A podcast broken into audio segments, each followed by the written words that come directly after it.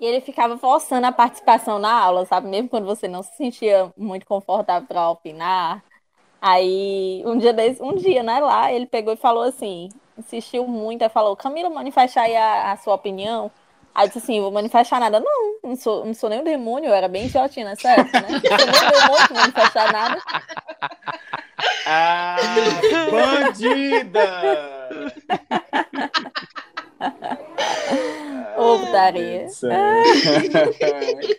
Volta às aulas é com quem? Isso mesmo, com o Indy voltando. E a temporada 2 começa agora. Falta muito pra gente se formar? Não sei. Eu sei que hoje tem muita história massa, fuleiragem e jornalismo verdade. Solta a vinheta, Riquelme. Esse é o episódio 11 do Indo e Voltando, o podcast mais esculhambado do estado de Natália Nara, na Lagoa de Messejana. Estavam com saudades? Eu sou Eduardo Porto, seu apresentador de sempre. E você pode me encontrar lá no Twitter como do Porto Lima, no Instagram como Eduardo Porto Lima. E agora você pode seguir o Indo e Voltando com nossas hashtags e arrobas oficiais. Indo, Voltando Pod, no Instagram e no Twitter dê essa moral pra gente. Eu tô com ela, que tem pós-graduação em fuleiragem e esculhambação, Liara Vidal. Nota 5 no MEC, amados. Oi, tudo bem? E aí, como é que foram as férias de vocês? Estão prontos para voltar à vida acadêmica? Eu não. Eu choro um pouco lembrando disso. Mas é isso aí, a vida segue. E também estamos com ela, que se a RA fosse uma universidade, ela seria reitora. Camila Soares. Olá, amados! Tudo bem com vocês? Estamos voltando aqui com a segunda temporada do Indo Voltando. E tô muito feliz de voltar. Enfim, é isso aí mesmo. O meu curso de ERA tem aí uma qualificação bem alta no MEC também, assim como da Liara. Aqui ninguém tá pra brincadeira, não. Lembrando que você também pode fazer parte dessa mesinha como nosso patrão ou patroa. A partir de um real por mês, você ajuda o Indo e Voltando a ser maior, melhor e mais moderno. As recompensas vão desde grupo exclusivo no Telegram até participar dessa fuleiragem aqui ao vivo. Os links estão lá e são apoia.se barra Voltando e picpay.me barra Voltando. Tá tudo explicadinho lá. Dê essa moral? Solta a vinheta, Riquelme.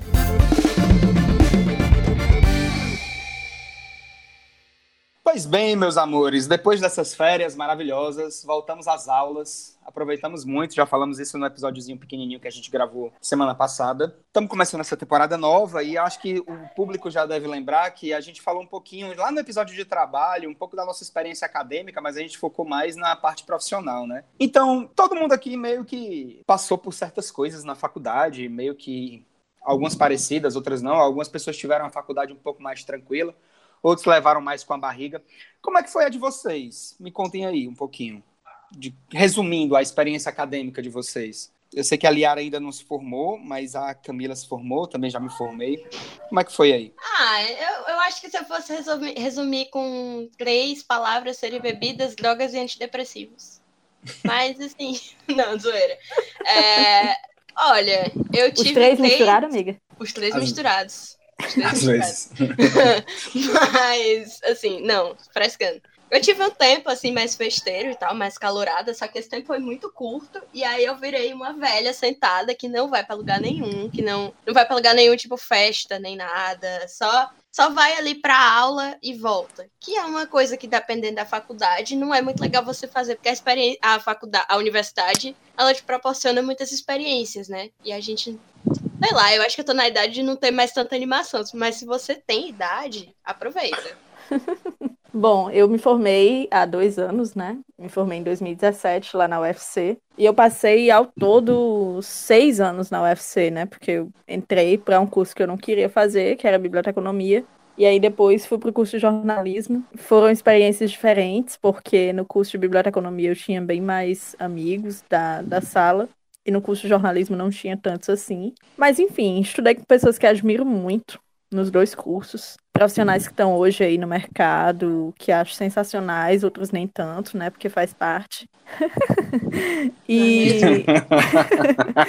e assim, eu acho que é, esse negócio que a Liara falou das experiências é muito real mesmo, porque chegou um momento que acho que por eu não ter tantos amigos assim, eu não, não tinha tanto gosto pelo curso, pela faculdade, mas acho que a universidade em si, tudo que ela me proporcionou foi muito bacana e superior a esses acidentes de percurso. É, total. É, são várias coisas combinadas, né? Tem é, o networking que você faz, que é uma tecla que se bate muito, tem as próprias vivências, não só festa, mas você poder produzir conhecimento, né? Você ter bolsa e coisas assim. Isso tudo é, é muito prazeroso, é muito legal. E principalmente, uhum. assim, na universidade pública, é, é, muito massa isso. Pois é, eu não, não estudei em universidade pública, né? Eu até tentei e tal, e ia cursando, mas por um monte de motivos eu acabei não indo para a UFC.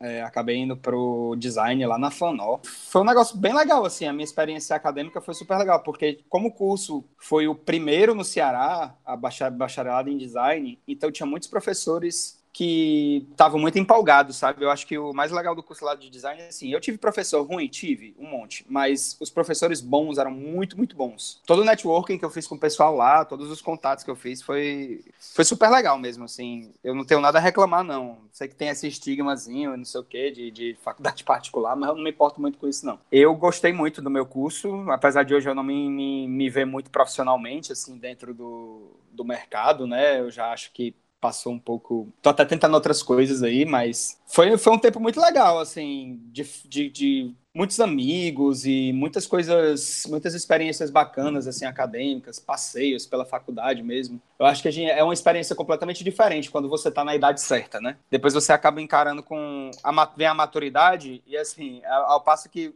se você faz, por exemplo, uma segunda graduação, ou quando você vai ficando mais velho, você vai entrando para outra graduação, você tenta encarar aquilo de uma maneira mais séria, né? Porque você não tem muito tempo é. para frescar, para ficar frescando com as outras coisas. Mas é legal você ter a inocência, entendeu? E o descobrimento. E aquela e foi uma fase muito bacana, dos meus 18 aos 22, 23 anos, foi uma, uma fase muito bacana da minha vida mesmo. É o meu entendeu? caso. Então, eu tinha entrado, a minha primeira experiência na faculdade, na universidade foi eu tinha 16 anos, 16 para 17 que foi quando eu entrei na UFC. Eu fiz sistemas mídias digitais. E aí foi toda aquela coisa de, ah, eu era muito trancada e tal, em casa o tempo todo. E aí eu conheci uma galera que era diferente de mim e outras que gostavam das mesmas coisas que não estavam na internet ali. Então a gente frequentava lugares, é, a gente ia nas festinhas e tal. E aí, quando eu fiz meus 18, eu tive uma fase meio louca de frequentar muita festa e tal. As dos eras. E aí depois eu depois eu me aquetei e não desaquetei até agora. É muito importante. E aí também, nesse, nesse, nesse período dessa segunda graduação, eu fiquei bem fechada, bem focada em estudos, sabe? Bem mais responsável mesmo. Não que não tenha problema, não que tenha problema você ficar nas festas e tal, mas. Não focada em errar, né, amiga?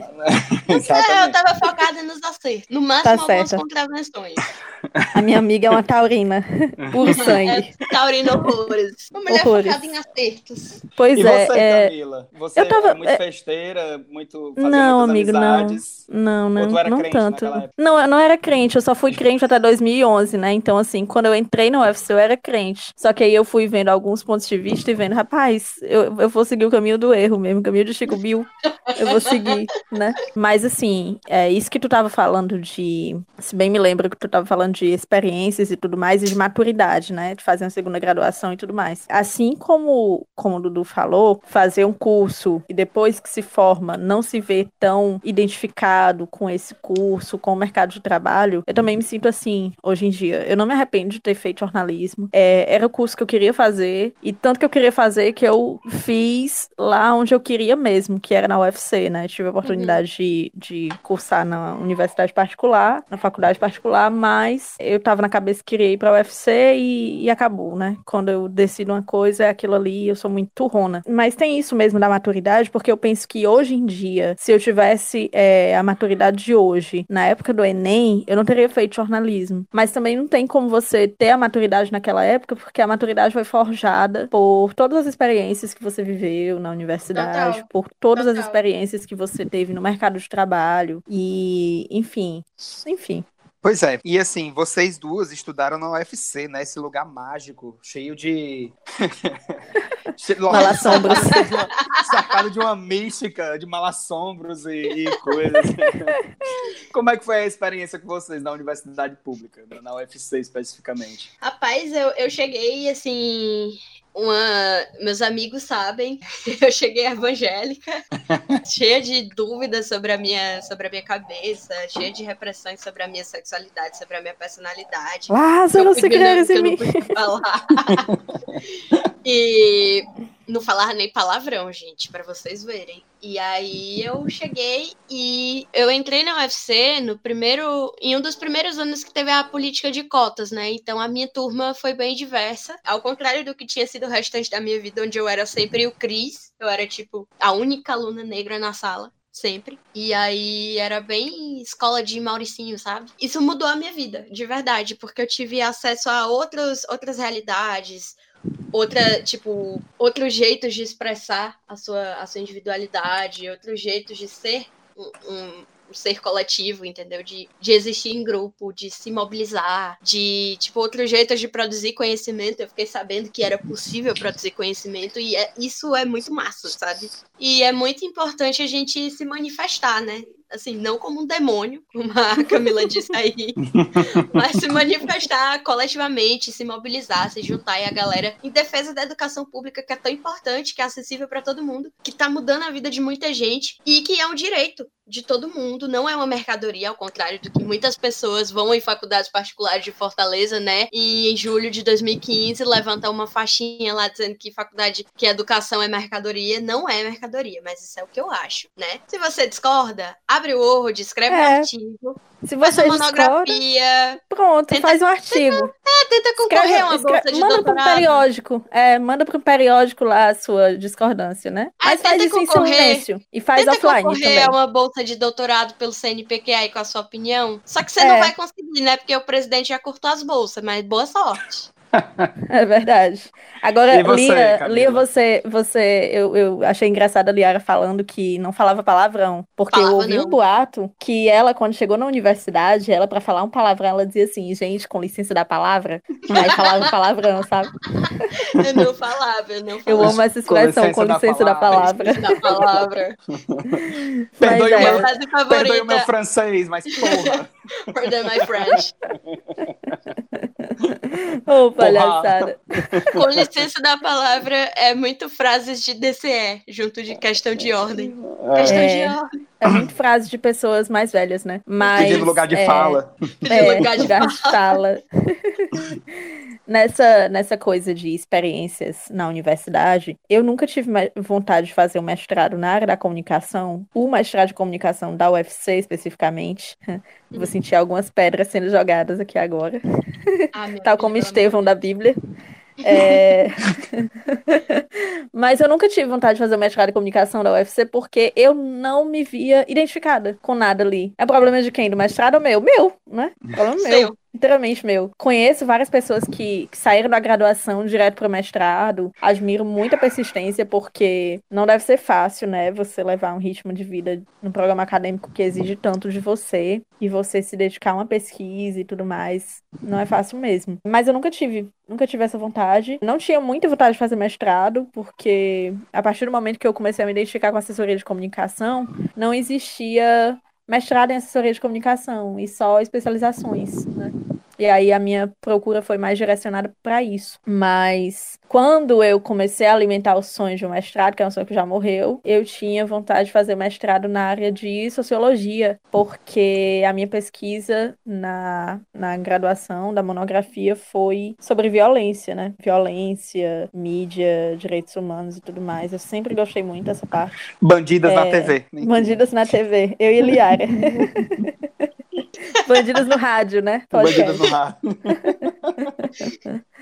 Mas essa questão das experiências, né? Para além de mestrado e projetos acadêmicos e tudo mais, é, a minha experiência na, na UFC, ela foi muito marcada tanto pelas grandes figuras que eu conheci lá dentro, grandes professores que eu tive. Tive alguns professores muito ruins, mas eles foram poucos. Eu tive é... professores ótimos e professores horríveis também. Mas assim, é, a questão das minhas experiências na UFC foram muito positivas, sabe? Bem mais positivas que negativas. Desde o curso de biblioteconomia, eu tive bolsa, daquelas bolsas de iniciação acadêmica, né? Que a Lia falou da importância da gente defender a educação pública, gratuita e de qualidade, porque é isso mesmo, a educação não é mercadoria se não fosse pelas bolsas de iniciação acadêmica, nem eu nem outras pessoas teriam condição de permanecer na universidade, de se alimentar na universidade, de tirar xerox, de, enfim, participar de projetos e tudo mais. Pessoas que Não haveria essa. na É, né? pessoas que vivem na universidade, as pessoas não teriam, não teriam condições disso. Então, assim, era um valor tão simbólico que era. Eu, eu peguei o tempo, né? Eu sou tão dinossauro na UFC que eu peguei o tempo que aumentou a bolsa de 360 para 400 reais. Isso foi lá em 2012. Eu fui bolsista com 400 já. Pois é, já foi com 400, né? Eu, eu fui com 360 ainda. Então, foi um, um momento marcante, assim, e você imagina, né? Para Nossa. Alguém que estuda numa faculdade particular, ou que, enfim, sei lá, faz medicina em certas faculdades particulares, que a mensalidade é tipo 6, 7 mil reais por mês, isso não é nada. Camila, a verdade que foi Mas essa bolsa aí que 400 te ajudou a reais. fazer a transição e, deixou, e fez tu parar de parecer o Adamastor Pitaco? Comprou vários Foi a, celulares. a- foi a bolsa da sua madrinha. Ela pagava um auxílio, ela pagava um auxílio, né? Foi. Eu não uso celular, querida, eu tenho respeito pelo meu cabelo. É, Mas assim, foi, era, era um valor que para muitos pode parecer irrisório, mas custeava as despesas de muita gente ali na universidade, né? Mas dessa questão da experiência, tinha uma coisa que quando eu tava na faculdade as pessoas falavam muito. E diziam assim: ah, aproveite que você vai sentir saudade. Você vai sentir saudade quando se formar. E a coisa que eu sinto, eu realmente sinto saudade da UFC, mas eu não sinto saudade da UFC pelas aulas, nem pela pressão que eu senti nos últimos semestres do curso pra entregar monografia, nem nada. Mas eu sinto muita saudade da comida do RU. Muita.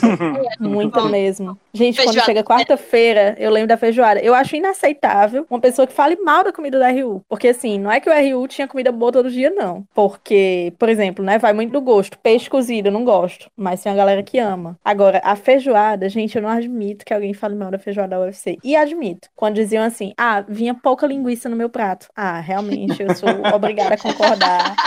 Porque eu Essa- amava e eu fazia um, um drama tão grande pra tia lá da, da, do RU que eu disse assim, por favor, bota mais linguiça. Não, não pode não, é só essa conta mesmo. Eu, nossa, que coisa. Ficava Nossa. tão triste. É, mas eu, eu nossa, eu, eu sinto muita saudade. Gente, tem dias que eu, eu tô aqui em casa, do nada. É uma coisa assim, sabe aquele pensamento que invade a sua cabeça? É que nem a vontade de errar. Você tá fazendo uma coisa concentrada e vem a vontade de errar.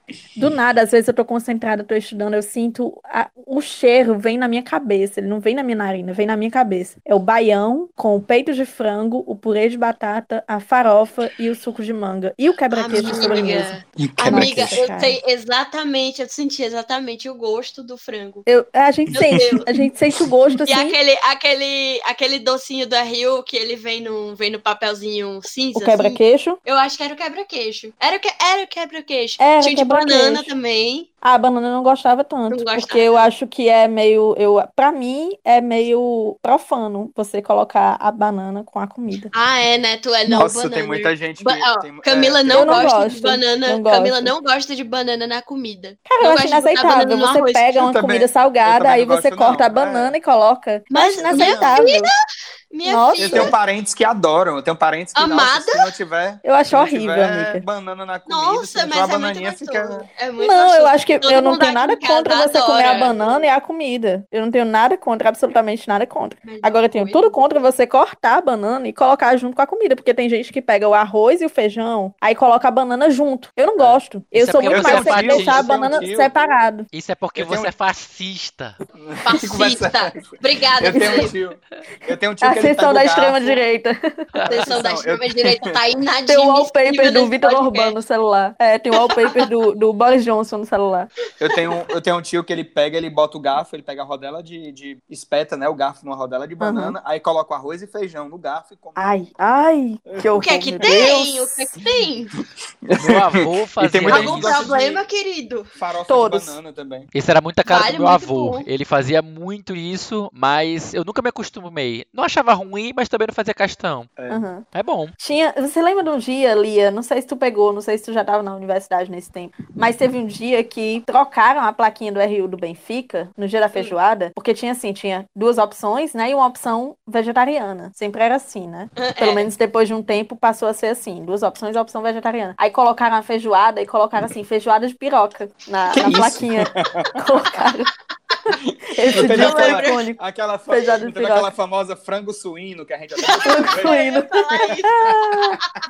Não, e a- a- o momento mais icônico do RU pra mim era no Natal. Porque, gente, no Natal, de uns tempos pra. Até o final que eu tava na UFC, até 2017, do meio pro fim, eles serviam peru e de sobremesa Nossa. não dava quebra-queixo, dava um sonho de valsa. E Gente, ainda olha aí. tinha uma bandinha lá, um sanfoneiro tocando os maiores sucessos do forró e das serestas. Eu achava sensacional. Maravilhoso, gente. Obrigada, Jesualdo. Um beijo. Saudades. A importância de investir no ensino público, gente. É. Pelo amor de Deus. Olha isso. Alegrias, né? Alegrias. Tudo. Momentos. Mas, é, mas uma coisa que me revoltava também era quando tinha goulash de carne. Porque era carne, a carne, o bife, né? Aí colocava o nome, goulash. Goulash de carne. O que vem a ser um goulash? Eu não sabia o que era goulash. Feijoada feijoada né? Jardineira. É tipo Jardineira de carne. Se tipo lembra da feijoada jardineira de carne? minha avó, minha avó pegava. Você imagina um avó pegava- macacão de carne. Minha avó pegava uns nuggets de frango, colocava numa assadeira, botava é, molho de tomate, queijo ralado por cima, gratinava, pronto, é parmegiana isso aí. Gente, mas ó, Eu vou fazer, vou que, vocês vocês lembram que a feijoada do RU ela era feijoada diferente? O que, o que é uma feijoada diferente? É uma feijoada de franja reta? Uma feijoada de piercing? Uma feijoada Franja que escuta cotó. Billie Eilish? Franja cotó. Minha amiga Pra chama, mim, minha amiga feijoada chama de diferente franja é- rádio pen. Pra mim, a feijoada diferente é justamente a feijoada vegetariana ou vegana, né? Que é tipo Mas a feijoada não é- do Mas mandi. não era. A feijoada do não mandi era, vegetariana, diferente, não. porque. Não, não era, era só o nome mesmo, diferente Era por ser diferente. Quem classificou como diferente? A pró-reitora Não é da, do RU, né? É. Ela classificou assim. Mas, Qual é a tipo, diferença? qual a diferença? Mas assim, feijoada diferente pra mim, é a feijoada tipo a feijoada do mandi, que não leva linguiça, aí leva caju, castanha, berinjela, essas coisas dentro. E fica uma Top, delícia. ó, top. Top. Só de falar, ai, tô com a boca cheia d'água. Inclusive, esse segmento é um patrocínio do Mandi. Não, Mandi, não é. se você está Mas- escutando isso, dê uma escutando isso, piscadinha e mande cortesias para o seu festival de pizzas. A gente tá aguardando. É uma delícia e a gente sempre quis ir e não conseguiu ainda. Tem que Um botar um efeitinho de tim, de dinheirinho caindo. Ei, pois vamos para a história dos Ah. ouvintes, que a gente recebeu várias histórias que a gente pode relatar-se. Eu tenho uma professora maravilhosa e herdeira. Pra mim, que sou uma simples mortal, que só tenho de cair morta porque minha avó paga o carnê do Jardim do Éden. Adorei. Aquela mulher exala dinheiro. Pra vocês terem uma noção, essa professora é tão Regional 2, mas tão Regional 2, que tem um bairro da Regional 2 com o nome do pai dela. O quê? Pensa, é, qual é? Qual Puxa será? a lista de bairros. Patriolino Ribeiro. Não, Edson Queiroz. não vou, pesquisar aqui. Vamos descobrir depois, isso, vamos descobrir. É uma diva, enfim, é uma diva acessível essa professora. Ela conta na ela conta na sala de aula os maiores absurdos com a maior tranquilidade. Mas a minha história favorita dela é essa que eu vou contar agora. Em uma aula da optativa de projeto de arquitetura de interiores, ela, a professora, estava comentando sobre a sua relação com clientes. Daí Ah, começa já a falar de um é. caso específico. Um homem contratou o escritório dela para fazer um projeto de interiores do apartamento da família dele. Pouco tempo depois, bem discretamente, esse mesmo cara contrata um segundo projeto. Nesse caso, para outro apartamento do amante. Aí passou um tempo. então, aí passou um tempo e lá se vai esse mesmo homem atrás do escritório da minha professora para contratar um terceiro projeto de interiores para um terceiro apartamento. Uhum. Acabou. O que, que aconteceu? Ele se separou da esposa e se casou de novo. Detalhe que foi com a terceira mulher, não era com a, com a outra, né? Isso aqui é vontade de ser concubina, né? Uma mulher dessa. o cabo se separou e ainda. Rapaz, Sim, e, aí? ele Tem a mel, é? precisava. Tem a mel. A poligamia aí. E precisava de uma casa decorada. Aí a professora maravilhosa, depois de cont... ela contou toda essa história para os alunos e aí perguntou: gente, e aí, qual é a lição que a gente pode tirar dessa história? O pessoal ficou pensativo, mas aí ninguém respondeu. Aí ela só se virou, jogou um olhar e falou: ele só era fiel a mim, Verdade, tá aí. não é mesmo? A única fidelidade que existe é a fidelidade profissional. O resto, meu amor. Corretíssimo. Corretíssimo. Perfeito, mas eu vou descobrir o nome, eu vou descobrir o nome dos bairros, ver todos Olha, os pode ser. Eu, eu peguei aqui, pode, ele- ela pode ser parente do Luciano Cavalcante. Porque Luciano engenheiro Cavalcante, é verdade. é, é, É. é um um bairro da Regional 2. Eu achava que era Regional É. 6, mas é da Regional 2 ainda. Ou se ela for muito, muito rica, tem um bairro agora chamado Manuel Dias Branco, né? Que é. Ah, Caralho, é verdade. é. caralho. Ou se ela for Manuel Dias filha de Branco. santo, tem um São João Tauap também, mas eu já acho meio complicado, não sei. São João da Lapa é Regional 2. Ah, é, né? São João Tauap é, o- é o famoso Aldemar. Aldemar, é verdade. É o famoso Aldemar ali. E os professores que vocês tiveram? Além de professor, assim, ter professor Rapaz. ruim desse jeito. Ah, não. Essa professor- professora da história era professor- muito massa, pô. Eu tive professor no design, que, tipo, acho que um dos piores professores que eu tive. Eu acho que, assim, nem era muito culpa dele, não. Ele foi meio que jogado num curso novo, entendeu? Ele dava uma, uma cadeira que ele manjava muito, mas ele foi acabou sendo jogado para uma cadeira que um professor acabou não, não comparecendo, entendeu? Por algum motivo, enfim, eu não sei, não lembro. Não fez É. requisito. É, e aí a galera lá era meio que assim, né? Curso novo, não tinha tanto professor assim, então professores davam várias cadeiras. Hum. E aí esse professor, ele começou a dar aula, eu não lembro do que que era agora. Agora, eu não sei se era animação, que a gente tinha uma cadeira de animação lá com flash e tal. E não era muito... Acho é, que eu. Ei, ele já deu aula na UFC, será? Não, não, não. Esse professor, ele era cubano. Ele era muito bom professor de tipografia, por exemplo, certo? Aham. Mas nessa cadeira em específico, ele não estava muito bem, não. E Coitado. assim, coitado, ainda não falava português direito. E programação, é e como é? Animação, com, na época com Flash, ainda tinha coisa de programação no meio, né, e tal, então era, era assim, era triste. E aí chegou um ponto que ele tava basicamente abrindo as aulas no YouTube, num tutorial que ele via na internet, pra, pra dar aula pra gente, entendeu? O meu Gente do céu. Mas o foda, Aí, assim, o foda. Hum. É, mas o fa- ele, ele foi jogado lá, entendeu? Mas, porra, se eu, eu, eu ah, pô, pagava aquela faculdade, né? Meu pai pagava aquela faculdade, mas se eu quisesse aprender pelo YouTube, eu ia pra casa, acessava o YouTube e via a porcaria do tutorial no YouTube, né? Mas Eu que aprendi é a mexer com Que coisas de tem- design gráfico por conta do YouTube, porque o professor era tão mala, tão mala, que ele não ensinava direito. Eu vim aprender a mexer no design por conta do YouTube. Muita persistência e eu sou essa self-made woman mesmo. É isso. Mas é, é engraçado, todas as coisas que existem, assim, inclusive design, todas elas sempre tem uma criança de 10 Sempre. anos com a Sempre. voz pré-puberty, a voz bem fininha, que sabe. E aí, galera do você. canal? E aí, galerinha do YouTube. Ele tem aqueles, Beleza? Aqueles microfones microfone de headset que fica bem pertinho da boca. Aí eles E falam aí, assim, galerinha do E aí, galerinha do canal, estamos aqui no. Estamos aqui no. Mais um, mais um tutorial pra vocês. paparejo- Hoje eu vou ensinar vocês. é Hoje eu vou ensinar, hoje eu vou ensinar vocês aqui como é que faz o efeito do Sasuke no olho de vocês. Dudu, o professor, o professor que tá falando é o nome dele era que nem Ah. aquele, que nem o cantor, aquele cantor Sim. lá. Posso estar enganado também, mas eu tenho quase certeza que era.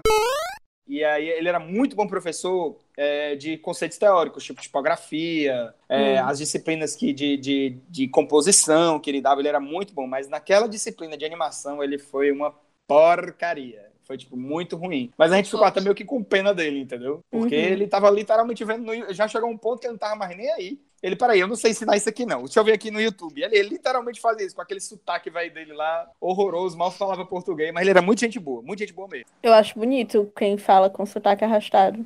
Ele tem um sotaque super arrastado de cubano. Eu acho Super muito arrastado. bonito, não sei o cubano, mas eu achava muito legal quando eu tava na UFC e eu via alguns alunos que vinham pra lá ou fazer cadeiras lá, eu acho que era fazer cadeiras, ou era estágio, bolsa, alguma coisa assim. O pessoal que era da Unilab. A gente achava muito massa, porque são aqueles estudantes africanos que eles falam bem arrastado assim, mas é uma coisa que chega a ser tão bonita. A gente tinha muito colega intercambista africano, do Cabo Uhum. Verde, né? Acho que do Cabo Verde, da Costa do Marfim. Os da Costa do Marfim eram, eram, eram mais difíceis, porque a língua materna deles, a língua natal deles, não é português, né? É um francês e tal. O Cabo Verde Sim. se dava melhor, mas os marfinenses eram, era mais complicado, assim, de você entender. Mas eu tive um grande, um grande amigo, inclusive, colega, fez trabalho comigo. Não sei se ele chegou a concluir. Ele não concluiu comigo. Mas ele era muito bom, muito bom, assim, muito criativo, muito bom aluno. E era muito legal a, a companhia deles. O meu professor, que eu acho que foi o melhor, foi exatamente o Carlos de Barra, que hoje é Fotógrafo do Camilo Santana. Isso, isso, fotógrafo do Camilo Santana. Ele deu aula de foto 1 e foto 2 para o design gráfico lá na, na Fanó. E eu acho que o melhor trabalho que eu fiz na minha vida acadêmica foi o trabalho de foto 1, que quem fez foto 1 provavelmente sabe como é,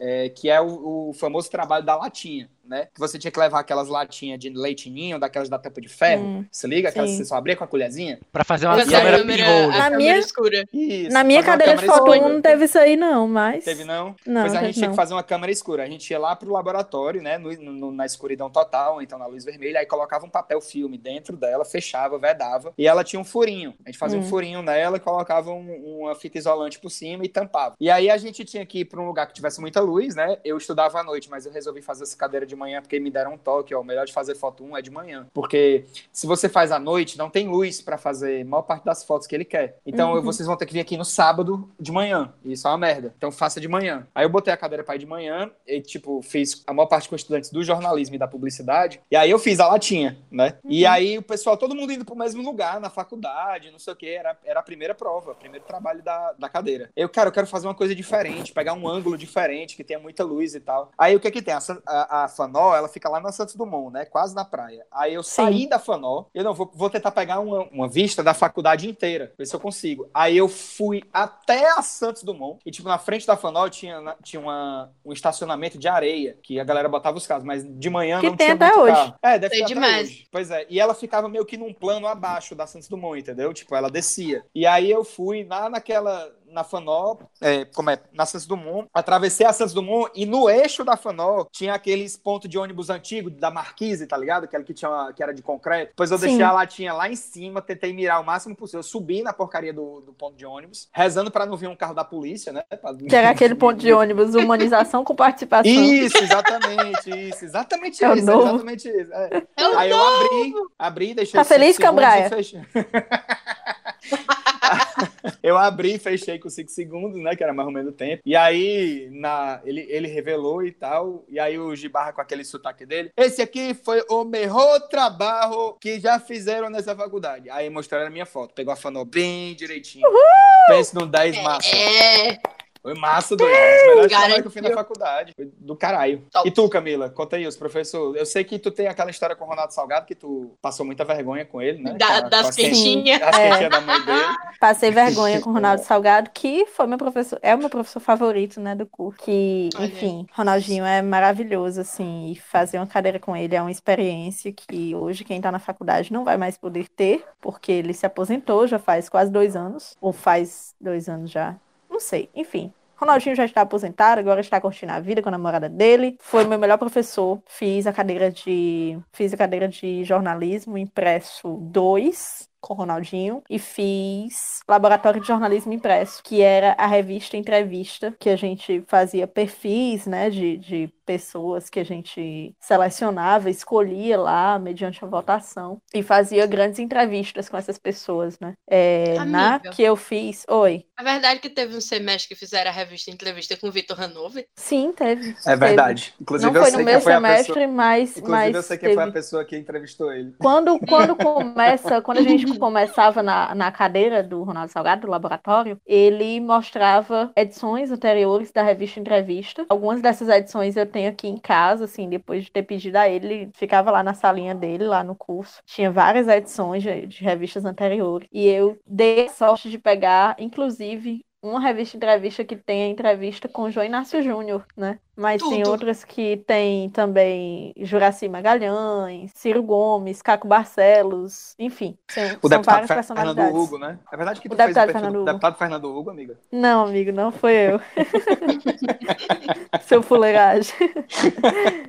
a revista que eu fiz, a entrevista, é, teve cinco entrevistados, né? Eu produzi a entrevista com o Messias Borges, que hoje é repórter do Diário Nordeste, se chama Verdes Mares. E aí a gente produziu com o Geraldo Jesuíno, que foi o cara que criou a oficina de quadrinhos da UFC, que inclusive Sim. é parceiraço lá do Daniel Brandão. Ele falou muito na Exatamente. entrevista do Daniel Brandão, né? E Eles a gente ganharam fez o essa entrevista. Juntos. Foi, Foi. São premiados e tal. E aí a, a gente fez com o Geraldo Jesuíno, o perfil do Geraldo Jesuíno, mas na que eu fiz também tinha a Cacique Pequena, né, que é a, a única mulher cacique do estado do Ceará, uma das pouquíssimas do Brasil. Plínio Bortolotti, colega do Eduardo de boxe, né?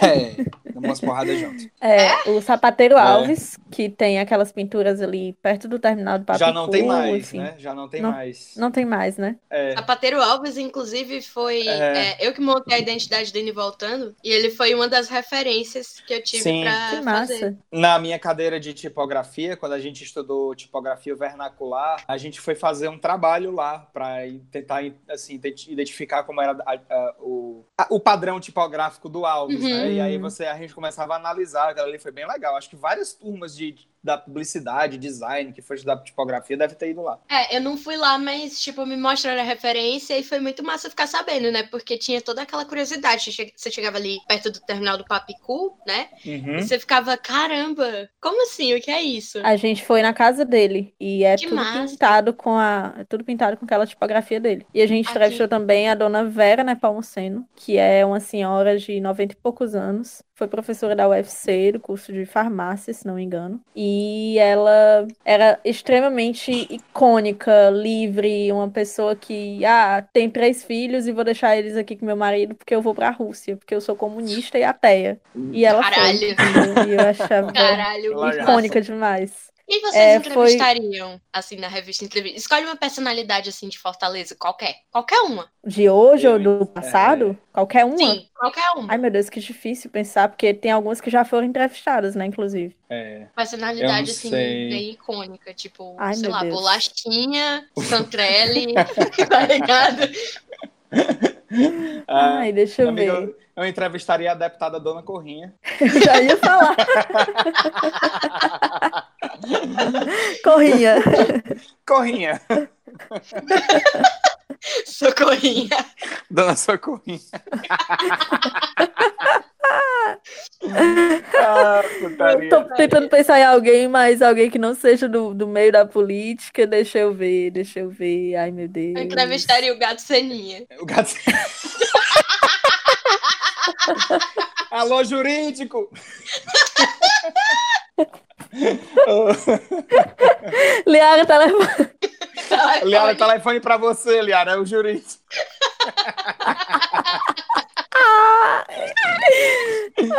ai, ai. Você, você, você, você entrevistaria o deputado chicleteiro, Liara? Quem souber morre. Ai, meu Deus. Alô, aqui é do jurídico. O processinho está chegando. Eu entrevistaria, pronto, já que é pra falar de jurídico, eu entrevistaria Paulo Quezado, porque quem tem Paulo Quezado tem tudo. Não sei se ele já foi, não sei, não lembro se ele já foi entrevistado pra revista Entrevista, mas eu lembro de ter visto um perfil dele no Tribuna do Ceará, falando que ele tinha hábitos muito particulares, Peculiares. muito peculiares, pra falar a verdade, né? Como visitar o cemitério São João Batista com certa regularidade. É uma coisa que ele faz pra relaxar. É, eu, tenho, eu tenho um, um amigo que Eu entrevistaria é o Padre Xerigato. gente. Pronto. Que isso, que é isso, amiga? Filha, eu tenho foto com o Padre Xerigato, que a minha mãe me levava pra missa dele. E eu ia pra missa e ele chegava lá e ele dizia: Venham todas as crianças aqui para a parte de trás, para ir com a tia receber um bombonzinho. Aí lá atrás a tia fazia uma oração e dava bombom pra nós. E eu lembro do dia icônico que eu cheguei lá na igreja do Loreto com a minha mãe. A minha mãe, ele tava comendo um caqui na sacristia. Aí a minha. A mãe, a mãe chegou assim, né? Aí, ah, olha, Camilo Santos, não sei o quê, né? Que a minha mãe sempre foi muito beata. Hoje em dia que ela é do mundo, mas ela era muito beata. Do mundo. Aí ela chegou, olha, Camilo Santos, não sei o que. Aí, padre, que santo é esse aqui? Só um momento, estou merendando. Só um momento. Aí, quando ele terminou a merenda, aí ele veio, né? Aí veio dizer, padre, que santo é esse? Olha, você não sabe que santo é esse? É São Miguel Arcanjo. Ele falava exatamente com essa voz. Mulher, a dele. imitação do Padre Xerigato é meio o Rabino Henri Sobel com o Cristo. Não sei, é muito bom. Que eu lembro como se fosse hoje dos repórteres da, da Jangadeiro, saindo, eles saindo lá do, do negócio lá do, do crime, saindo lá da base aérea e dizendo: Padre, padre, o que você tem a relatar? O que eu tenho a relatar? Ajoelhem-se, vocês estão diante de um santo. Nossa. Meu Deus do céu. Lembro, lembro bem. Fortaleza tem dessas coisas. É. Icônico. Icônico. Ah, Eu um entrevistaria Lourão do Rap. Lourão do Rap. Pô, tá aí, é um cara, é um cara, é um Lourão do Rap cara seria muito massa icônico. entrevistar. Ele é um Criativo cara demais. conhecido nas ruas de Fortaleza, né? Ele é, É. O, ele é o Mário Gomes do século XXI, se você for ver. Eu Ele é ia um cara falar tá- exatamente do Mário Gomes. É, que, mas ele- que se ele ele estivesse vivo, né? É, certamente tem muita história pra contar, né? Também. E um os cara seus professores favoritos, Lia? Não tem nenhum. Não, mentira, tem. tem. Eu tô. Calma, Peraí, amiga. eu não, pensei, eu não pensei nisso, é porque eu nutro tanto. Então, eu sou uma pessoa meio rancorosa. Então, eu nutro tanto ódio pelos meus profes- por alguns professores específicos que plagiaram o meu trabalho acadêmico no semestre 2016.1 que Hum. não resta espaço pra amor, sabe? Não, mentira. Peraí que eu vou pensar. Eu vou pensar nisso. Ele é Calma. puro ódio. Ah, eu tenho, Eu eu, sou tenho também um, só um adendo para fazer aqui nessa parte de professores favoritos, que é um professor que eu não, não, não tive tanto contato assim, nem desenvolvi tantos projetos assim, mas foi o meu orientador na faculdade e eu me formei por conta da confiança e da pressão que ele exerceu sobre mim, porque eu não tinha confiança que ia entregar o trabalho na data certa, que foi o Rafael Rodrigues, que ele é maravilhoso. E ele foi coordenador do curso de jornalismo da UFC, Tempos Áureos. E Rafael foi o responsável pela minha formatura no tempo certo. É, recentemente eu fiz metade do curso de arquitetura, né? Lá na Estácio FIC. Hum. E, e tu falou aí do Paulo Quezado, do cemitério São João Batista. O Renato Rios, que é nosso seguidor, nosso ouvinte e tal, ele foi meu professor de História 1 e História 2 lá. E ele ficou meu Hum. amigo depois de ser meu professor. E ele tem um trabalho exatamente sobre a, a, a parte do cemitério São João Batista. Se Caralho, estiver que ouvindo a gente, dá uma piscadinha. Ele fala sobre a arte das tumbas lá, né? Que são Acho muito que legais.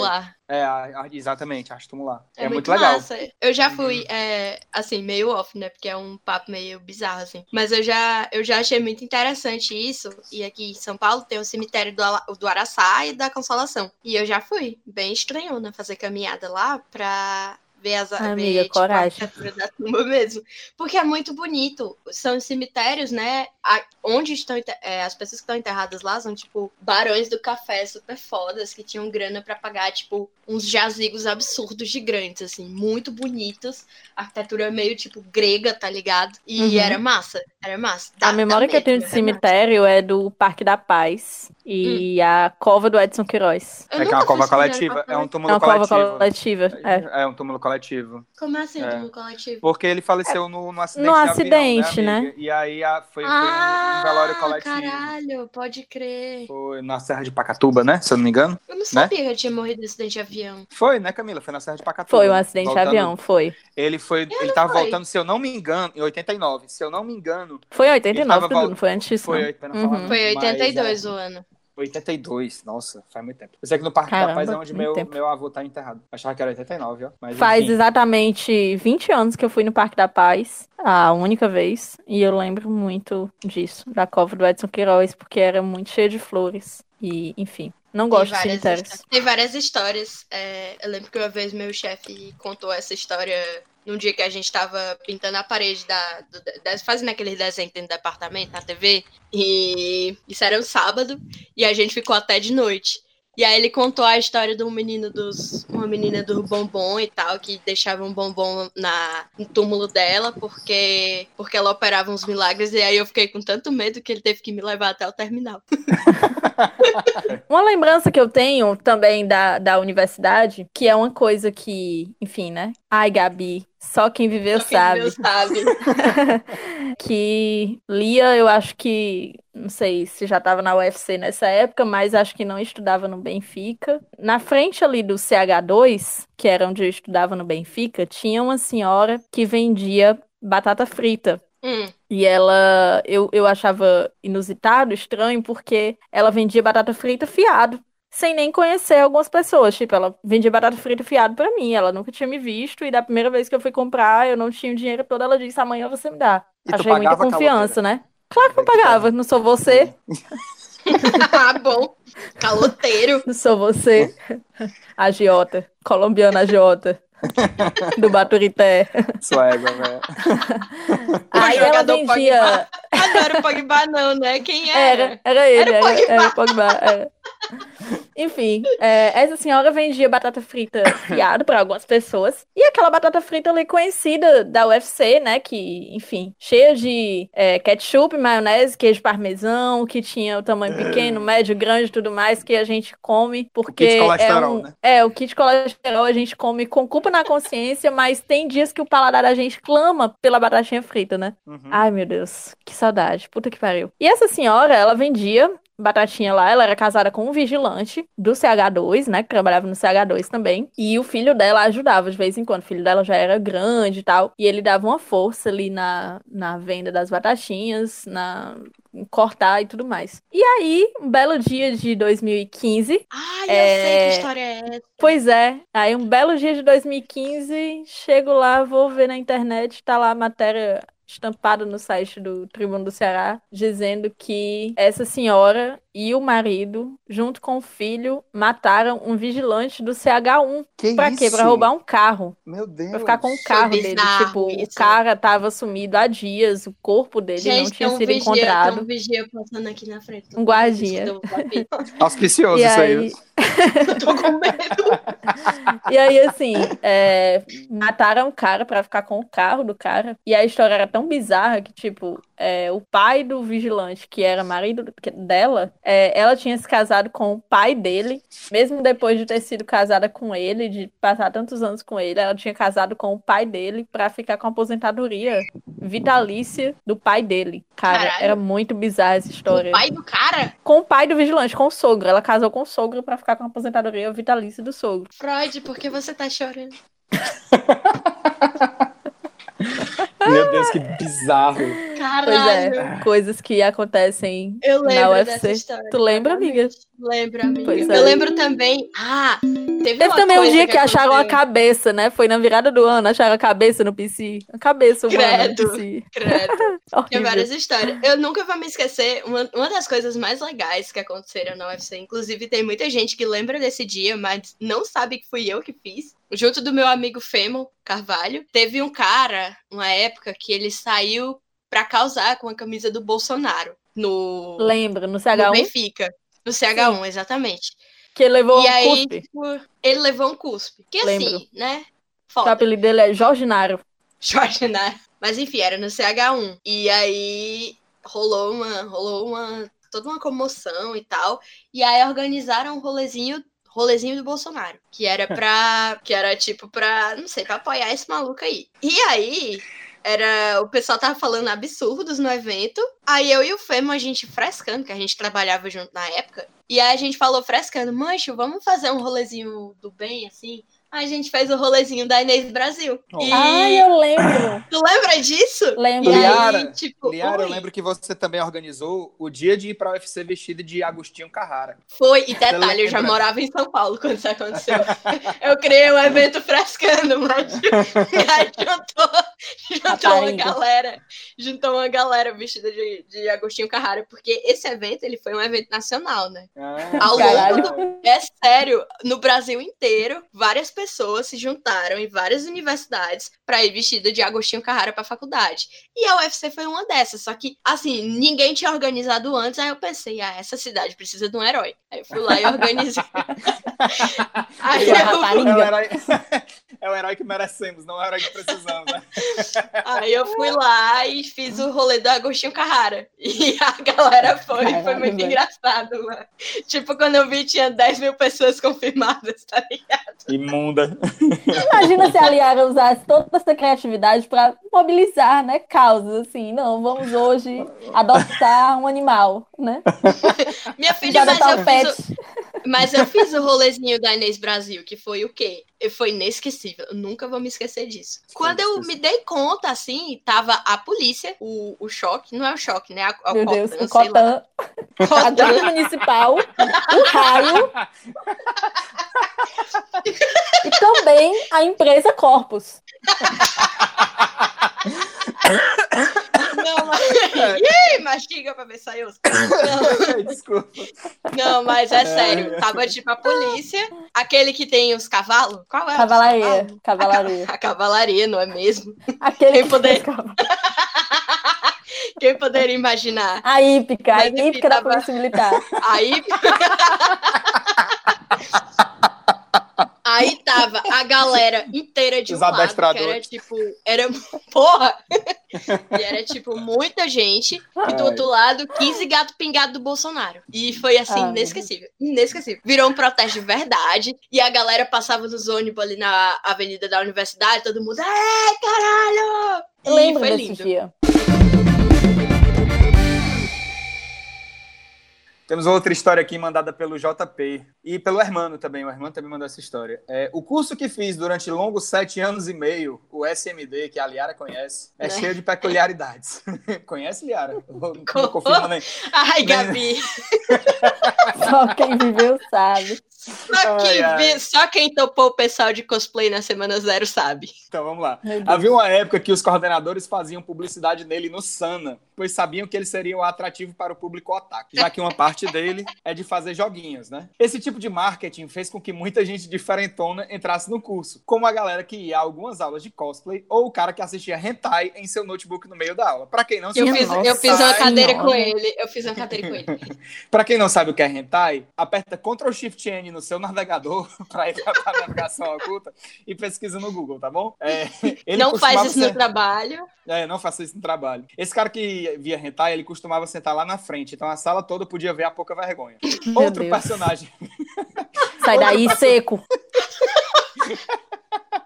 outro personagem conhecido era o Brony, o cara que era fã em níveis meio doentios de My Little Pony. Sim, My Little Pony, aqueles cavalinhos lá que, que tinha brinquedo, não sei o quê. Que postava no grupo de Facebook do curso coisas como desafio mensal de masturbação, em que cada dia tinha um objetivo diferente. Ele postava dizendo se tinha feito ou não o objetivo. Também Minha teve a nossa. vez. Também teve Maria a vez. Santíssima. Tudo era, isso tudo era verdade, gente. eu, eu estou, eu sou a prova viva. Também teve a vez que ele fez com que a equipe dele de um trabalho tirasse zero, porque em vez de fazer um relatório direitinho, ele disse que a equipe estava jogando Diablo 3. Essa história, essa história é tão errada em tantos níveis. me, me- me- me traz lembranças também. Me traz lembranças também. Lembranças de grupos merda que eu tive na faculdade. Essa história de gente bizarra na sala me lembra que semestre passado, inclusive, entrou um menino da minha faculdade que a gente começou a chamar ele carinhosamente de Hornet Boy, porque ele usava o Hornet, que pra quem não sabe é um aplicativo de sexo entre homens, né? E sexo casual e tal. É, é como se fosse um Tinder, só que um nível mais mais ousado, né? E aí esse menino ele pegou e ele entrava todas as noites, to- todas as aulas e tal, ficava fazendo vídeo, videoconferência com o menino, com os homens do Hornet no meio da sala, assim, bizarro. E também, e aí tipo isso foi escalando, né? Porque além disso tudo, eu acho, não sei o que é que ele tinha, que ele fazia uns comentários meio estranhos sobre, tipo, bem de cunho sexual, é, na aula sobre as coisas, as sex tapes que ele gravou com os parceiros dele, tipo assim, do nada, sabe? Ele não tinha amizade com ninguém pra falar isso. Deu em cima de professores que eram abertamente gays, etc. Foi bem estranho. Eu só sei que essa história toda terminou com ele mandando de propósito uma foto do, pro grupo da sala do WhatsApp com o cu dele. E é, é isso tudo que vocês precisam saber, porque até hoje o meu terapeuta ele sabe de tudo que tá acontecendo, ele sabe detalhes muito profundos dessa história. Mas assim, foi. Eu não queria ser teu terapeuta. Não, eu vi coisas. Amiga, eu vi coisas. Que coisas. Eu passei por cada coisa na minha vida. Viu curso? Eu No vi caso, curso. Eu vi curso. O buraco que ficou na minha alma depois desse acontecimento. Lá na Fanol também tinha um cara que, inclusive, tem um grupinho que eu e o Felipe fazemos parte, que ele ficou meio meme lá. Eu não vou falar o nome também, mas que ele foi apresentar um trabalho de metodologia do processo científico, né? Que é uma cadeira que todo mundo tem, metodologia científica, né? Então a gente fazia à noite, aí não era só design, tinha administração, publicidade, direito, jornalismo, todo mundo lá. E aí a gente tinha basicamente que pegar algum elemento da- no- do nosso curso e apresentar ele em forma de trabalho, todo na BNT, todo bonitinho, sabe? E o cara resolveu fazer sobre cosplay. E aí ele apareceu no dia da apresentação do trabalho, vestido de Ash Ketchum. E aí foi uma coisa meio... foi uma coisa meio vergonhosa. Aí um dia desse, um dia desse, há muitos anos atrás, né, que eu tava na faculdade, eu via, eu vi ele e a namorada vestida de Jesse James da equipe Rock, e foi uma coisa bem, bem estranha, assim, foi... Momento. Meu Deus. Foi do quando eu decidi parar de ir pro Sun, eu acho que foi aquele ano. Foi... Deus me defenda de namorar um otaku. Deus me defenda. Otakus Cosplay. também amam. Um Sunny, Imagina, um K-Popper. Um cremoso que Hoje eu vi uma menina sendo-. Hoje eu vi uma menina sendo massacrada, uma menina que inclusive é fã do Indo e Voltando. Não vou lembrar aqui o nome dela, mas eu lembro que eu dei de cara com ela ali perto do Barbarians uma vez e ela perguntou: Olha, é a Camila do Indo e Voltando. E aí eu vi essa menina hoje no Twitter sendo massacrada porque criticou o K-pop. Gente, Ah, minha filha, mas você a não pode ascensão da extrema-direita é uma Você coisa. não viu? pode, não. Eu, eu só eu não tenho medo de nada no mundo. Eu só tenho medo de K-pop. É a única Eu não coisa. tenho medo de Um K-pop. processo, um processo. Ô, gente, tem tanto Mas- K-Popper que é fã da gente. não Aí tinha, tem isso. muito K-pop. Aí tinha muitos K-popers nas. Não, eu mentions não, dela. tô, eu, não tô, eu não tô criticando, não. Eu tô falando que eles são muito bem mobilizados, entendeu? É. O, que me, Ah, o que me faz ter medo. Eu tenho medo. Eles são Eu muito bem medo e- articulados. Medo e Nós não- referência, reverência esse, esse profunda. podcast, esse podcast é todo fã da banda BTS, banda Tapaco Suado. Todos nós somos Benção, tia Solange.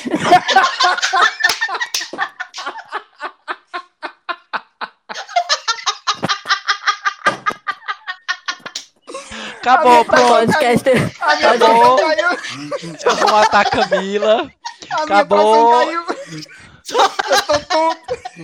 Tô Sobe mandando. os créditos. Tô Sobe os mandando. créditos do podcast. Sabe, Podcast acaba antes do fim. Tô mandando Confia. pistoleiro na Camila aí, ó. Não tem mais condições de continuar comigo no podcast, cara. Não tem. Aqueles créditos do Curb Your Enthusiasm, tá ligado? Directed by Robert B. Wide.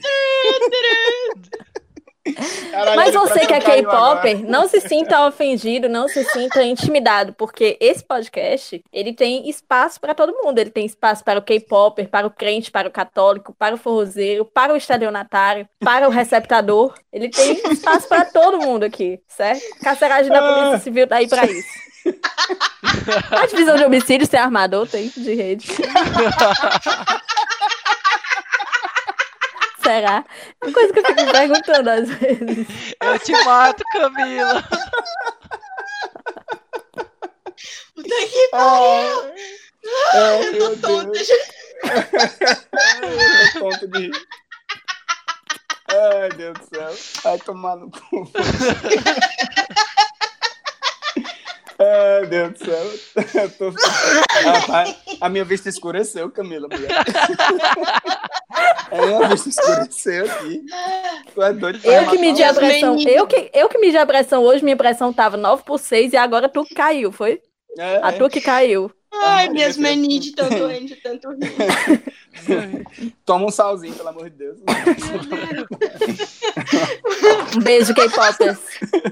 Um beijo pros K-Popers. Um beijo pros K-Popers. Ah, Ai, ai. ai, não aguento mais não. Olha, vamos agora começar a nossa sessão, nossa sessão Jornalismo Verdade nesse podcast, certo? Porque quando a gente pediu as histórias, a gente pediu histórias, muita gente nos relatou sobre o que é, foi uma calorada isso, o que foi? Liara, Ninguém sabe gente. até hoje. Ninguém sabe foi o- até hoje. Até hoje estamos tentando Tem entender relato- o conceito. Tem relato É. de abdução alienígena, tem relato de homicídio, tem relato de pirangueiros, né? Roubando Chupa-cabra. ônibus e conduzindo a galera. E, e o pessoal tava nem aí. E assim, até hoje eu não sei o que, que foi. Relatam que uma pessoa cagou na mão e ameaçou jogar em todo mundo que chegava perto. Pera, sem Então- spoiler, sem spoiler. Vamos, vamos entrar com a vinheta especial dessa reportagem Jornalismo Verdade. Solta a vinheta, Ricardo.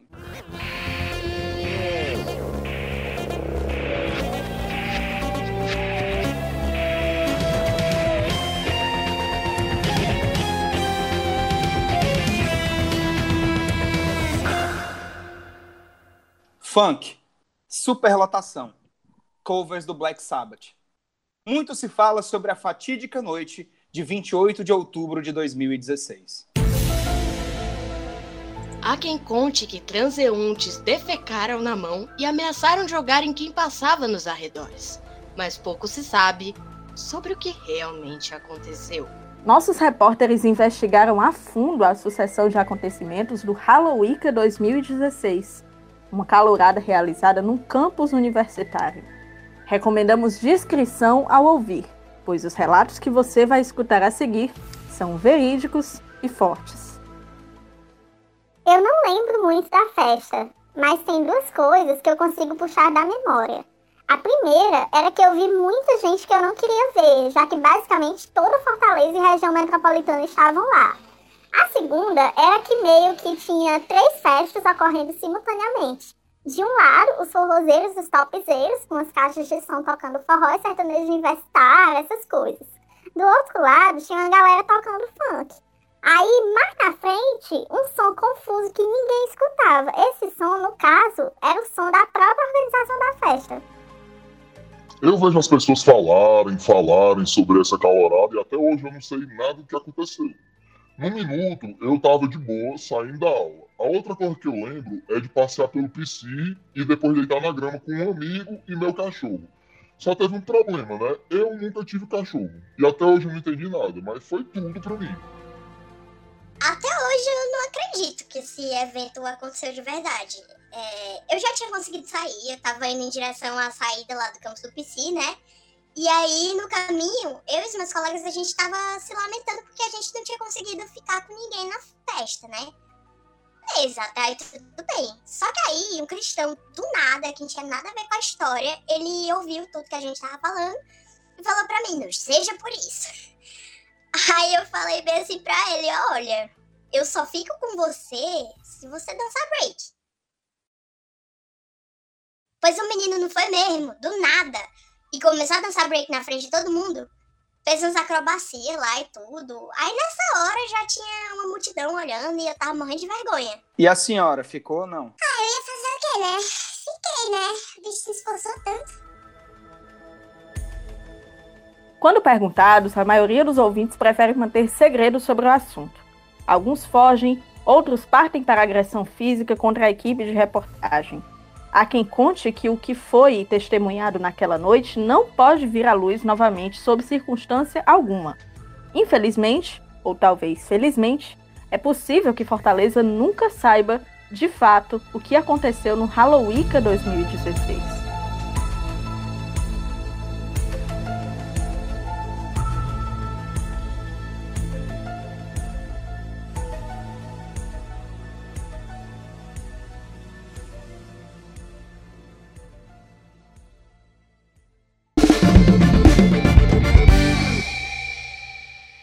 Bem, depois desse jornalismo verdade sobre o Halloween, né, esse assunto muito sério, muito impactante, a vida além Carina. A gente está com um quadro novo no Indo e Voltando. Qual é o nome do quadro, Camila? Você está feliz, Roberto Cláudio? Isso mesmo! Esse é um quadro onde a gente pega as mazelas de Fortaleza e discute porque aqui é jornalismo verdade. E o nosso primeiro ponto desse episódio a ser debatido é: meus amigos, a gente está gravando dia 30 de julho de 2019 e ontem choveu. Que porra é essa? Por que, que tá está chovendo tanto em acontecendo? Funsemi, você está nos escutando? Mary Sakamoto, você escuta esse podcast? Raul Fritz, o que você tem a nos dizer? Eu Eu não acho tenho a menor ideia de que quem sejam essas pessoas, mas são os dirigentes Eu, da eu, pra FUNSEMI. mim é igual, é como se fosse ela lendo, como se fosse o Faustão lendo os, os alô da galera. Eu não sei quem são essas pessoas. bora Pois lá, é. frutas. Pois é. Raul Fritz e Mary Sakamoto são meteor- meteorologistas da FUNSEMI, né? O que você tem a dizer sobre isso, Roberto Cláudio? É verdade que a, a prefeitura renovou a licitação com São Pedro? É isso que está acontecendo? Você renovou é a licitação da chuva? Não, não interessa mais a Fortaleza ser a terra do sol, é isso? Você A quem está feliz? interessa? A quem interessa? que interessa? Fortaleza perca? Quem é, o- quem é o lobista da chuva? Provavelmente as empresas que asfaltam Fortaleza, né? Porque o negócio fica complicado toda vez que chove. É cada... Ou então as, as oficinas mecânicas. Isso é coisa de chinês, cara. Isso é coisa É. de chinês que quer vender sombrinha a 10, É. 15 reais. E capa. Isso. É verdade, é verdade. Roberto Cláudio, a gente espera um posicionamento seu. A gente espera que a Ascom da prefeitura nos retorne, né? Responda em nota esse posicionamento. A chuva, dia 30 de julho, dia 29 de julho estava chovendo. Não É pode um negócio desses. Estava Fortaleza vai Pode perder o um status negócio- de terra do sol, né? Pois bem, se você- um negócio desse? Sim, gritar. Mostra a tua cara! Quero ver quem paga pra gente ficar assim. Se você tem a sua reclamação para mandar para o prefeito Roberto Cláudio, fale com a gente, mande DM, mande direct, apoie a gente e você vai ter sua prioridade. Vamos agora para você pergunta qual a Natália responde o primeiro da segunda temporada.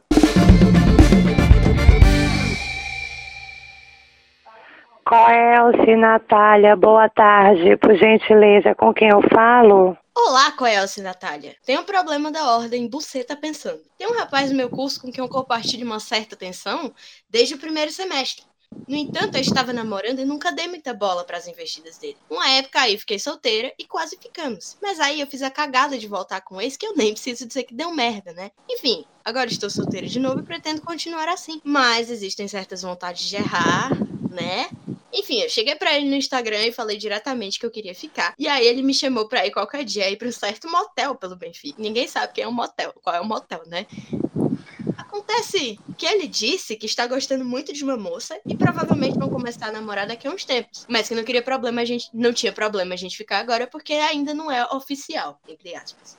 Assim, eu só queria dar o priquito e nada mais. Contudo, eu estou com peso na consciência de que, sabendo que homem não presta, ela talvez não esteja tão de acordo assim. Como proceder? Hum. Nossa, que difícil essa situação, né? Que Porque ele barra. quer levar a menina para um motel no Benfica.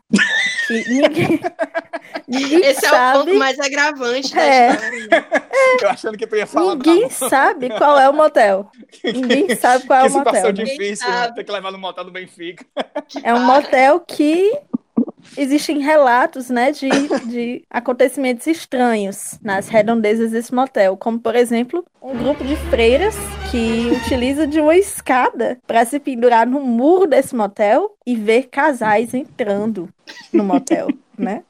Já, já houve verdade. relatos Jornal- já Aqui houve relatos informação. dessa natureza. Aqui tem informação. Já houve relatos dessa natureza, né? Que freiras olham, se penduram no muro, senhoras idosas, pra ver quem entra no motel, né? Eu acho, assim, que você deve ter muito respeito, né, pela sua genitália, porque se você não tiver, ninguém mais vai ter. E se ele quer te levar pra um motel, eu acho que tem opções melhores que um motel no Benfica, sabe? Se ele quer te... Aliás, se ele quer te levar para um motel no Benfica, será que esse relacionamento realmente vale a pena? Sabe? Mas, Exatamente. amiga, mas, amigas, amigas, amigas. É que nem Eu sei que ela só quer ficar história. com ele, Ela só mas quer dar o chinim, né? Ela Como podia dar o no- num lugar é. melhor. num lugar menos insalubre. Pois é. né? Que tem ali uma visita da Anvisa de vez em quando, não sei nem se é a Anvisa, Vigilância Sanitária, de vez em quando, né? É a AGFins, ô Que- Felipe? Né? É, que, que esteja regularizado pela prefeitura, né? Que tenha alvará de funcionamento, que não esteja vencido ainda. Porque Que não o motel no Benfica, Um lugar que Cara, não divida a sua não dá. cozinha com o Pitombeira Bar, né? Que os garçons É. são ratos, é, os cozinheiros são ratos. Pois é, mas, cara, eu não iria, não. Agora, a questão de, de consciência, né? A, será que a namorada dele, namorada não, a, o caso dele aí, que não é, não é oficial ainda, não é namorada oficial ainda, será que ela não está tão de acordo assim? Olha, tem situações que só mesmo você perguntando à pessoa. Eu sei que isso criaria um climão do caralho, mas Eu, eu se vou é, se é importante pra você estar em paz com a sua consciência, eu sugeriria que você fosse até ela, mandasse uma mensagem pra ela e perguntasse se era assim, tranquilo. Eu vou mais além. Se Hum. ela tá tão de acordo, por que, que vocês não marcam homenagem? Vai lá, Que isso? confia no potencial. É verdade, amiga. Amiga, você é abraço. muito liberta das, das amarras sociais. Eu admiro muito você por isso. Eu só, eu, só, eu só sugiro isso pros outros, porque eu não quero. Não, tô, tô ótima. Amiga, você é a nossa Regina Navarro Lins.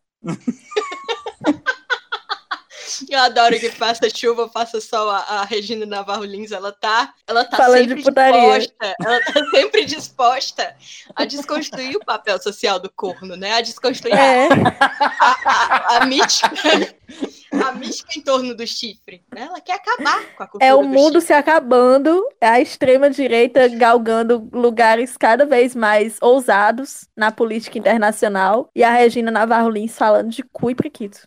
É isso. né? Ah, porque não sei o quê, É o porque o na gozo, o gozo no ponto U.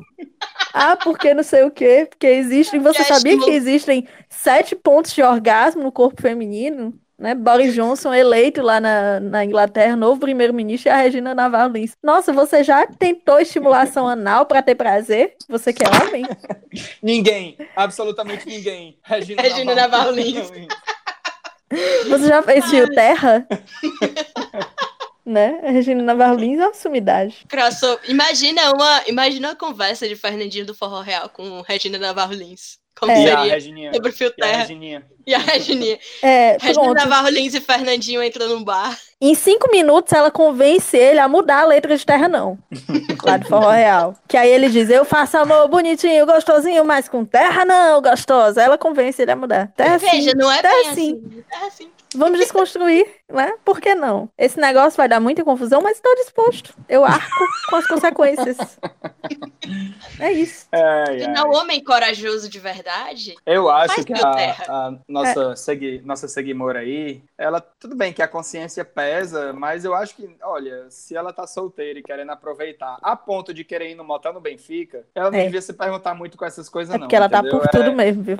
É, É, eu acho que a mulher que aceita dar o priquito no Benfica, ela já perdeu, ela já perdeu qualquer senso de moral. eu acho que sabe? de qualquer forma, de qualquer forma, a responsabilidade aí, se não é muito bem dela, né?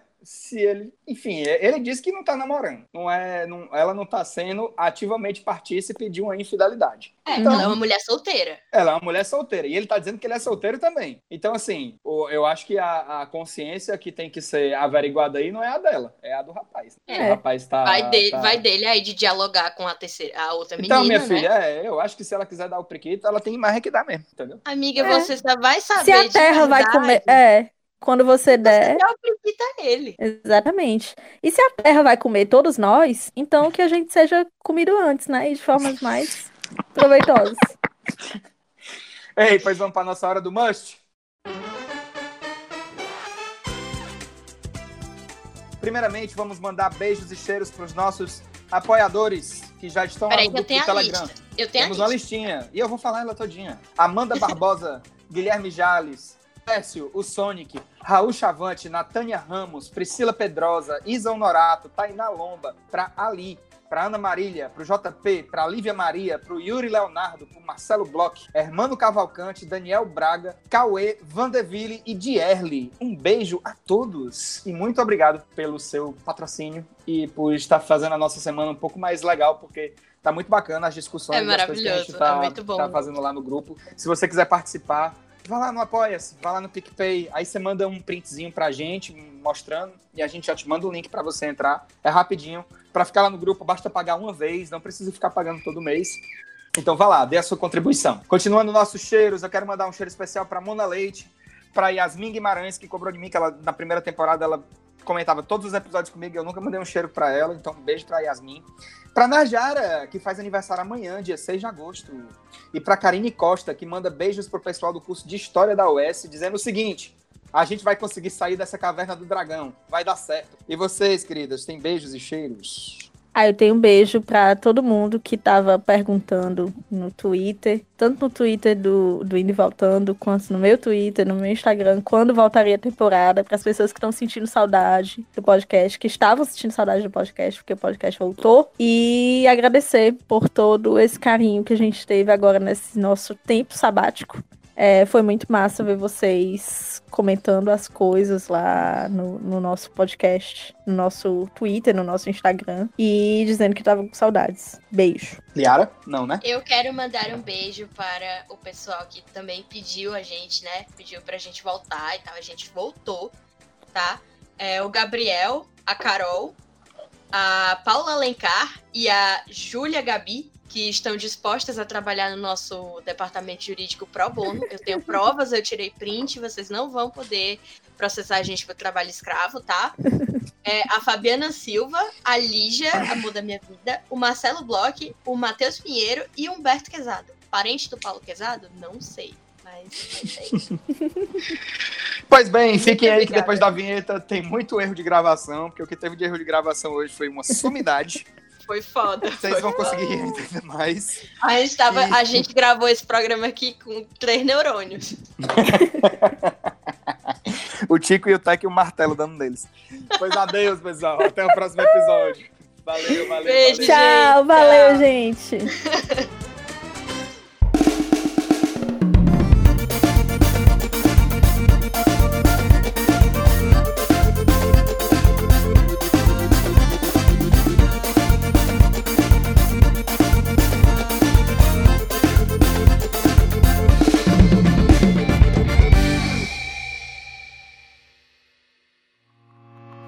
podcast foi editado por Felipe Lins.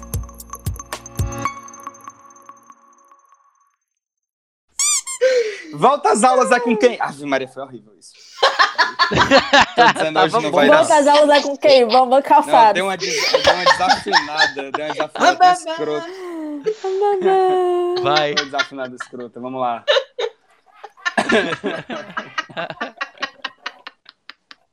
Ô, desgraça, hoje vai ser tão bom. Ai. Um, dois, três.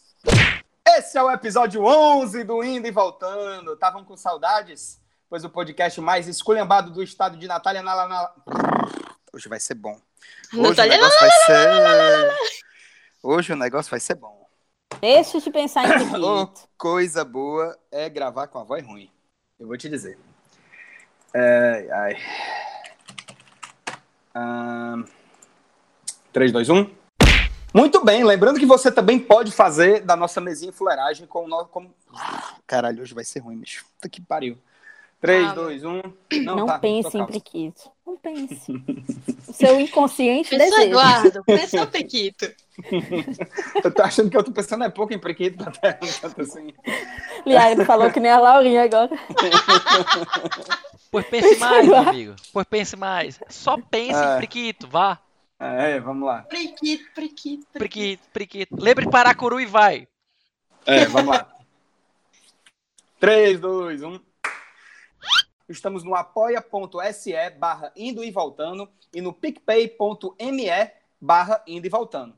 Tá tudo explicatinho lá. Vinheta, tá tudo explicatinho lá, caralho. Explicatinho. só. Tá foda. Friquitinho. Ô, Peraí, deixa eu pegar uma água. Peraí, peraí, peraí. Não tem problema não, fica fofinho. É tudo tá tudo explicadinho. lá, tá? Ah, achei fofo, é verdade. Vinheta. Restaurante da Dedizadora, o rato que ri. Achou Acho que um rato comida. na comida sorria. Como é isso aí? Eu tava, eu tava, eu tava foda. Então, beira bar. Restaurante da Dedizadora, o rato que ri. Achou um rato na comida? Sorria. Ele é o garçom. É o lema do Pitombeira. Pensou Sabe em que te marmitas? falta, Pensou natural marmitas. Natural marmitas. Sabe que te Comer falta, é Stuart Leiro? Te falta ódio, Stuart Leiro. Stuart Little, as crianças estão no orfanato em fileira. Eu quero adotar aquela. Qual? Aquela do canto. É um rato. Ela mesma. Ai, Jesus. Ai, Grande ai. Maris. Que, que orfanato é esse, hein? Que deixa um rato ficar assim. ao, ao com as Ei. Peraí que vai passar Sim. um avião aqui agora. Calma. Ai, É o Roberto. Cláudio chegando. Roberto Cláudio chegando da China. E o Roberto Cláudio não faz nada. Porta das bolsas da Universidade Roberto Cláudio faz nada. E assim, Eu tô falando, é... eu tô falando isso pra tudo aqui em casa, absolutamente tudo. O meu gato, o meu- eu tenho que pegar, limpar a caixa de areia do meu gato, a caixa de areia podre. O Roberto Cláudio tá feliz? Agora é isso. mas essa, essa O questão pessoal, da... o pessoal vai achar que é o nome do teu gato é Roberto Cláudio, teu vizinho. É, Roberto Cláudio. Não, eu sou Eu patrocinada chama Roberto Cláudio, mas, mas poderia.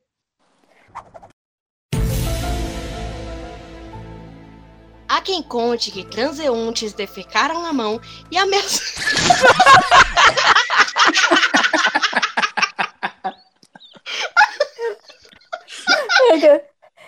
Eu tenho que ir no banheiro. Tô me mijando aqui.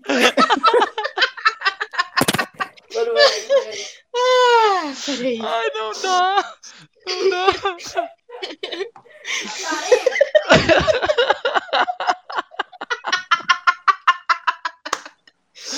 Não tem a menor Ai, pera, para todo mundo de rir, todo mundo se muta. Não dá. Eu vou ter que me mutar. Se mute. Há quem conte que transeuntes defecaram na mão e ameaçaram jogar em quem passava nos arredores. Mas pouco se sabe sobre o que realmente aconteceu. Minha Nossa Senhora. Do Departamento de Socorro. Socorreiros. Ficou bom, ficou bom. Ficou, ficou, ficou bom, ficou bom. Ficou bom. melhor. Ai, Ficou bom. Vai, Camila, é a tua parte agora, A vai. minha parte já. É. Ora já. Quando perguntados, a maioria dos ouvintes prefere manter segredo sobre o assunto. Alguns fogem, outros partem para agressão física.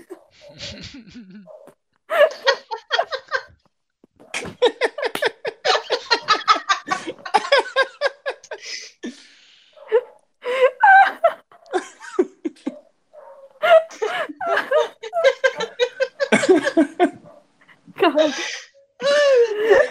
Calma, tá. Ok. Ai, meu Deus, é por isso que eu nunca quis trabalhar em TV.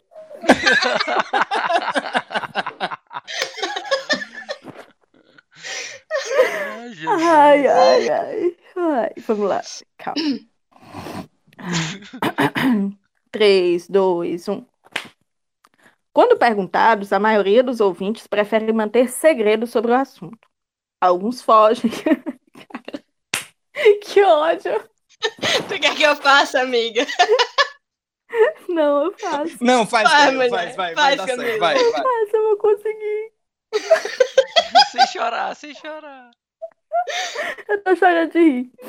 Ai, vamos lá, vamos lá, vamos lá. Calma, seriedade que é trabalho. Três, dois, um.